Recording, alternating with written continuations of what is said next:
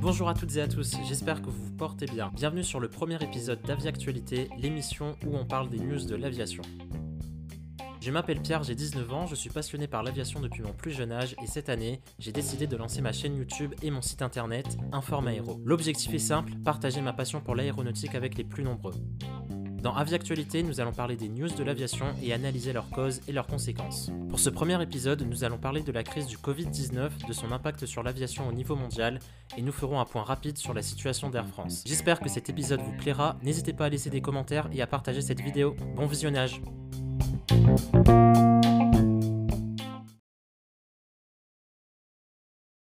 Le Covid-19, aussi appelé coronavirus, est une maladie contagieuse apparue en Chine pendant le mois de novembre 2019 dans la ville de Wuhan. Il cause des problèmes respiratoires chez les personnes contaminées pouvant aller jusqu'à la mort. Le Covid-19 se propageant très vite, il a causé une épidémie, requalifiée en pandémie le 11 mars par l'OMS, les symptômes ne se déclarant que deux semaines après l'incubation du virus, période pendant laquelle on peut tout de même le transmettre. À cause de la propagation rapide de la maladie, de nombreux pays ont fermé leurs frontières et leurs commerces. Tous les marchés économiques ont été touchés. Quel est l'impact de cette crise sanitaire mondiale sur le monde de l'aviation? C'est la question à laquelle j'ai tenté de répondre dans l'épisode d'aujourd'hui. Pour répondre à cette question, je me suis notamment aidé des études de l'IATA, l'International Air Transport Association, une organisation commerciale rassemblant des compagnies aériennes du monde entier, dont l'objectif est de soutenir de nombreux domaines d'activité de l'aviation commerciale. L'IATA rédige de façon régulière des rapports concernant l'évolution économique du marché de l'aviation commerciale. Le 5 mars 2020, l'IATA a publié un communiqué de presse évaluant le possible impact du Covid-19 sur le marché aéronautique mondial. L'organisation prévoyait alors deux types de scénarios. Soit une propagation limitée du virus qui entraînerait une forte baisse de la demande puis une réaugmentation de même taille similaire à l'épidémie SRAS de 2003 en forme de V. Dans ce scénario, la perte de revenus pour les compagnies aériennes dans le monde entier était estimée à 63 milliards de dollars, dont 43 milliards de dollars rien que sur le marché Asie-Pacifique soit une propagation plus large qui entraînerait une perte de revenus pour les compagnies aériennes dans le monde entier estimée à 113 milliards de dollars. Par ailleurs, l'IATA avait déclaré que la réduction du prix du pétrole pourrait atténuer ces impacts d'un montant de 28 milliards de dollars, mais ne pourrait en aucun cas totalement les compenser. C'est sans grande surprise que l'on s'est dirigé vers une situation plus proche du deuxième scénario, à la date du 24 mars 2020, la situation était même pire que ce que prévoyait ce scénario. L'IATA a donc publié une mise à jour pour ses prévisions concernant l'impact économique du Covid-19 sur l'aviation commerciale. Dans cette nouvelle mise à jour, on estime désormais la perte de revenus à 252 milliards de dollars, soit une baisse de revenus de 44% par rapport à 2019.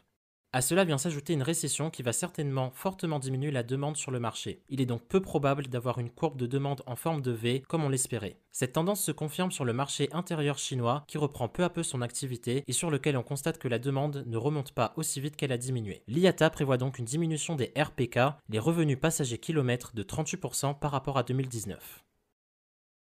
De plus, de nombreux pays comme le Canada, la Russie, l'Australie, la France et bien d'autres encore ont fermé leurs frontières, faisant cesser quasiment tout trafic aérien. L'IATA estime que cette fermeture des frontières durera 3 mois, 3 mois pendant lesquels de nombreuses compagnies aériennes ne feront pas de chiffre d'affaires. La clé pour survivre à ces 3 mois d'arrêt des opérations, ce sont les liquidités. Le problème c'est que la plupart des compagnies aériennes ne disposent que de 2 mois de liquidités. Sans une aide des États, il est fortement probable que de nombreuses d'entre elles ne survivent pas à cette crise. Petit disclaimer avant de passer à la prochaine partie où on va pas mal parler d'indicateurs de performance économico-financière. Tous les résultats ont été calculés par moi-même à partir des données financières disponibles sur Internet. Je ne suis pas comptable ou analyste financier, il est donc tout à fait possible que mes chiffres diffèrent légèrement de ce que vous pourriez trouver sur des sites spécialisés. Je vous laisse en description les données que j'ai utilisées ainsi que les feuilles de calcul Excel que j'ai réalisées pour trouver les différents ratios. Si vous constatez des inconsistances ou des erreurs, n'hésitez pas à m'en faire part afin que je puisse me corriger. Merci beaucoup.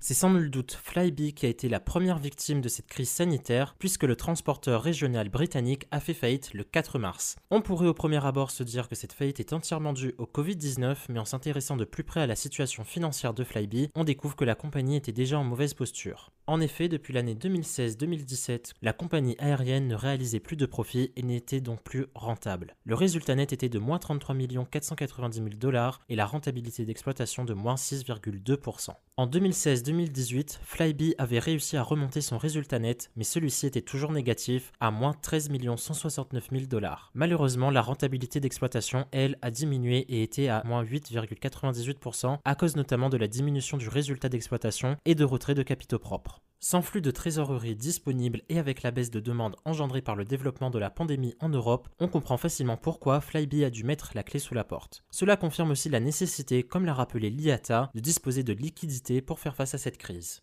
Depuis la faillite de la compagnie aérienne britannique, la situation sanitaire s'est dégradée en Europe qui a été déclarée comme le nouvel épicentre de la pandémie le 13 mars par l'OMS. Avec la fermeture des frontières, beaucoup de compagnies aériennes ont arrêté leurs opérations de transport de passagers, comme c'est le cas en France. On peut donc s'intéresser à la situation d'Air France, dont la quasi-totalité de la flotte est clouée au sol, afin de savoir si la compagnie nationale a les moyens de faire face à cette crise.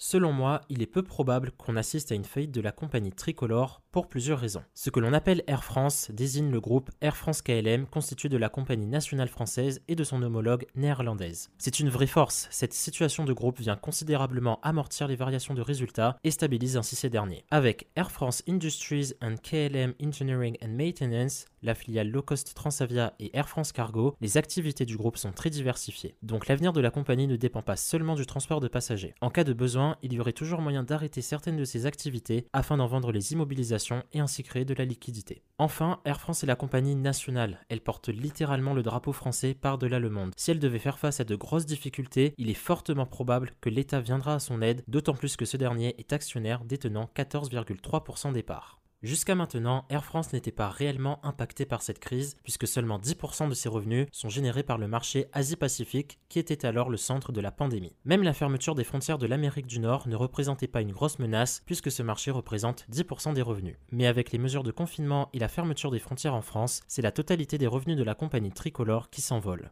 Pour finir cet épisode, on va donc s'intéresser de plus près à la situation du transporteur aérien national. J'ai donc rassemblé les chiffres clés de l'année 2019 et j'ai établi quelques ratios qui me paraissent intéressants dans un tableur afin d'analyser la performance économique et la performance financière.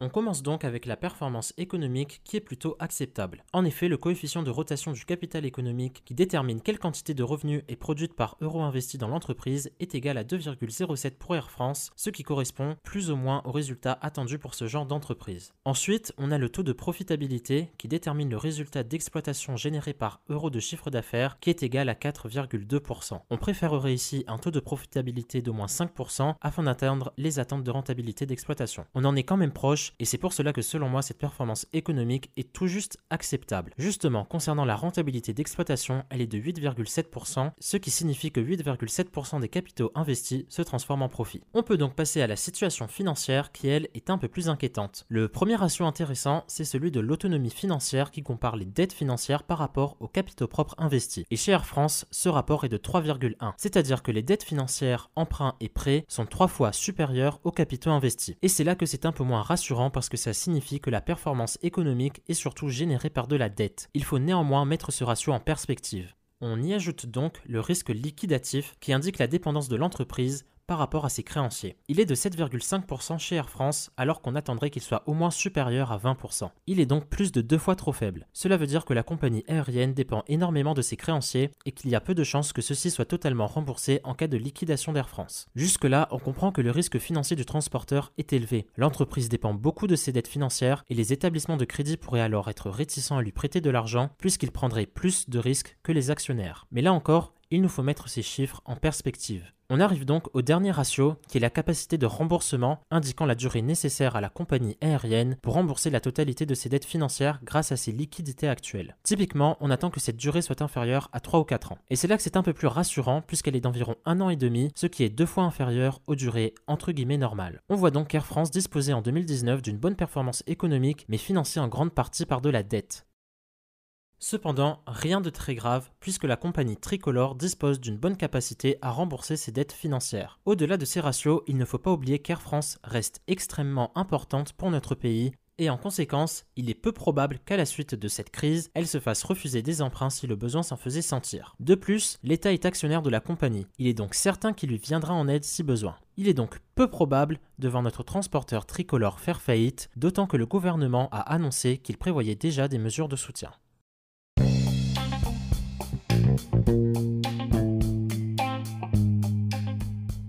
C'est donc la fin de cet épisode, j'espère qu'il vous aura plu. N'hésitez pas à laisser votre avis en commentaire, à vous abonner et à activer la cloche pour ne manquer aucune vidéo. Si vous avez des idées de sujets à aborder pour les prochains épisodes, n'hésitez pas à en faire part dans l'espace commentaire. Merci de votre visionnage, portez-vous bien et à la prochaine.